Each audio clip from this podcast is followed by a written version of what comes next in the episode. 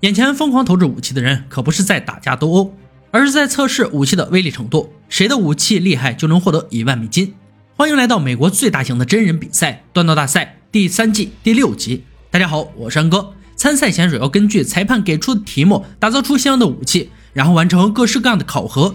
冠军可以获得一万美金的奖励。评委二帅、老白、乐哥准备就绪。参赛选手排队入场：莱恩、哈曼、瑞克、威廉。节目组准备了三个挑战来测试他们的短刀功力。每回合结束淘汰一人。眼前的推车上摆着各种铁锤和锉刀，这将是今天锻刀的钢材来源。选手们要有自己的专属设计，刀子必须符合以下规格：不含刀根的刀刃长度要控制在十一到十六英寸之间，武器总长度不得超过二十二英寸。第二回合的时候要安装刀柄，成为可以使用的武器，并接受砍冰测试，考验刀的强度和耐用度。还要切砍榻榻米，检测刀的锋利度。为了增加比赛的乐趣，刀刃必须要有锯齿设计。十分钟设计，三小时锻造正式开始。莱恩准备打造一把斩剁刀，锯齿非常锋利，适合切割榻榻米。威廉设计一把短刀是库尔克开山刀的结合体，锯齿位置接近刀柄。他们的设计美观，同时还有巨大的锯齿。不止挥砍流利，而且相当锋利。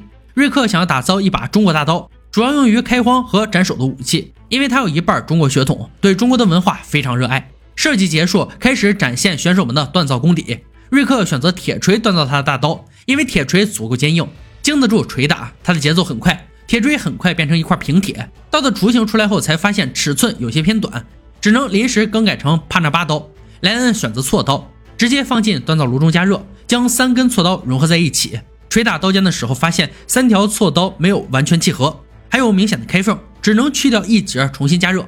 希望他的材料能够维持刀身的要求长度。威廉正在加热铁锥，他的刀需要的材料较多，无法选择其他。威廉将刀根捶打成马蹄状，为了安装刀柄时省时省力，非常不错的创意。锻造的过程中再次加上刀柄，包裹住半寸长的线条，而他的问题是没有把两侧打磨均匀。只能选择重新断接在一起，折腾一圈，创意清零。淬火之后又发现硬度不够，还真是一波三折，只能继续改进。哈曼的锉刀磨去缺角，他设计的刀具只需要三把锉刀，足够达到想要的宽度。淬火一直是锻刀的灵魂所在。哈曼的刀已经加热到一定温度，然后浸入淬火油，刀刃拿出的时候看着相当不错。接下来的打磨会轻松许多，三个小时在忙碌中更显得短暂。场中再次响起裁判的喊停的声音。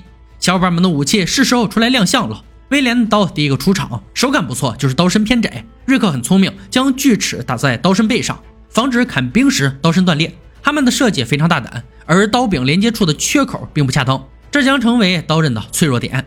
更让人担心的是刀身上的裂缝，大力砍剁有可能导致断裂。莱恩的刀刃很轻，挥动时很便利，密集的锯齿也相当不错，同时也有裂缝出现。这一局选手们的刀只能算是半成品。为了公平公正，评委们需要些时间仔细分析谁不适合继续参加比赛。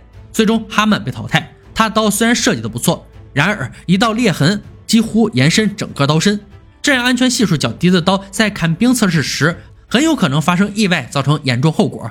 希望他在日后的锻造路上加速成长。马上迎来第二回合的挑战，选手们要利用现有的材料安装把手和修补上一回合的不足，让本不完美的作品变成真正的武器。莱恩最先处理刀的缺陷，刀背的裂痕必须及时修补。光是研磨已经解决不了问题，因为这样并不能彻底强化刀刃。随着时间的流逝，他刀也随之变薄。最后选择灰蓝色的木材做刀柄。莱恩看似悠然自得，实则已经被逼得晕头转向。威廉找到一块红色的硬化松木，这种材料本身就有鱼鳞般的纹路，很漂亮。而修正刀刃的斜面才是重中之重。打磨许久，仍然不能让自己满意。锯齿上的磨损也需要更好的处理。瑞克选的黄檀木是雨林地带较硬的木材，然后找到了尺寸合适的实心铜条，将它打进刀柄内。虽然已经出现明显弯曲，但已经无法更改。一条黑色的刀带尽显中国风。裁判喊停的声音再次响起，迎来第二回合的较量。威廉的刀最先出场，二帅用它砍冰六次进行强度测试，硬度过关。原来担心的刀尖断裂并没发生，刀柄握感很舒服，用力时重量有些外倾。瑞克的刀也顺利过关。刀身够重，砍冰时很省力，但刀柄太圆，抓握时容易滚动。莱恩的刀在二帅挥出第三次的时候折断，发出清脆的声音，落在莱恩的耳朵里，像炸雷一样。接下来的测试他已经没有资格参加，只能离开工作坊。威廉和瑞克没有任何悬念的进入总决赛。接下来，两人要用五天的时间打造一把世上独一无二的武器——非洲三刃镰，是泛指在中非的一种投掷刃，有诸多双刃面。刀柄由生皮打造，用于盔甲，在中非地区并不常见，致使这样的武器非常致命。三刃镰也是电视剧《吸血鬼猎人巴菲》女主角巴菲莫桑的武器。本次打造要求必须有锋利的刀尖、新月形刀刃、尖矛以及尖刀，必须是可以使用的致命武器。举办方希望可以加入选手的个人特色，凸显个人的断野风格。随后，两人回到自己的工作坊，熟悉的环境和工具有利于更好的展示自己。威廉从未打造过如此异国风格的武器，画好图纸，仔细研究，非常有必要。随后决定先从剑开始，然后是新月形刀刃，最后是把手上的尖刀。紧接着将大块钢材加热后分割，每一步都要详细计划，避免返工。而毛尖部分着实让人头疼。第三天，威廉的进展还算顺利，已经完成了武器的标准形状。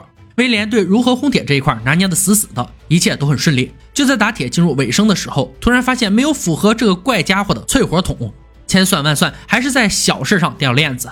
翻遍整个院子，终于找到了一个液化罐，中间切开后大小合适，总算解了燃眉之急。淬火是锻造武器最关键的一步。完成淬火后，威廉自嘲他的尖矛像大头钉，线绳缠上把手。金属的刀柄头刻上花纹，精心打磨细节，一把带有刀匠灵魂的三刃镰完工。瑞克正在切割一大块金属，然后从切出的形状继续打造。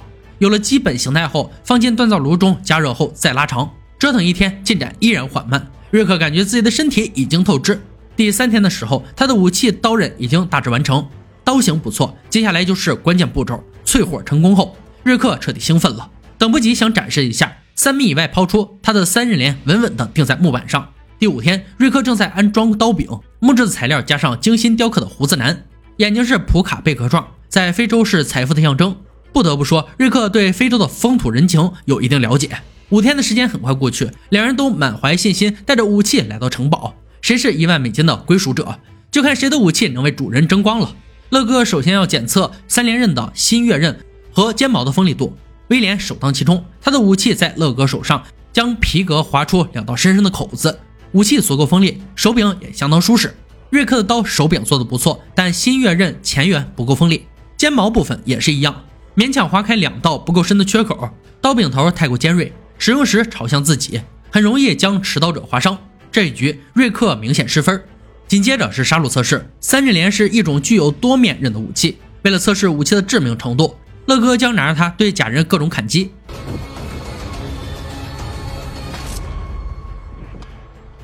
威廉刀每个面都具有超强的杀伤力，尤其是新月刃切斩非常流利，顶端部分轻松伤及假人内脏。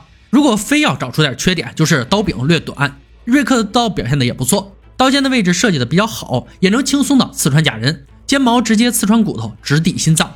最后是强度测试，三连刃属于近身战斗武器。而它的特别之处在于可以投掷。老白首先用威廉的武器投掷木墙三次，两次稳稳命中，牢固的钉在木板上，一次落空。威廉的刀顺利过关，回旋性非常好。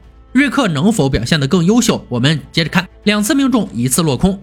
新刃刃部分有弹开，但问题不大，刀锋没有受到任何影响，依然锋利。全部测试结束，就是宣布冠军的时刻。小伙伴们可能在测试中已经猜到冠军是谁了，没错，就是威廉。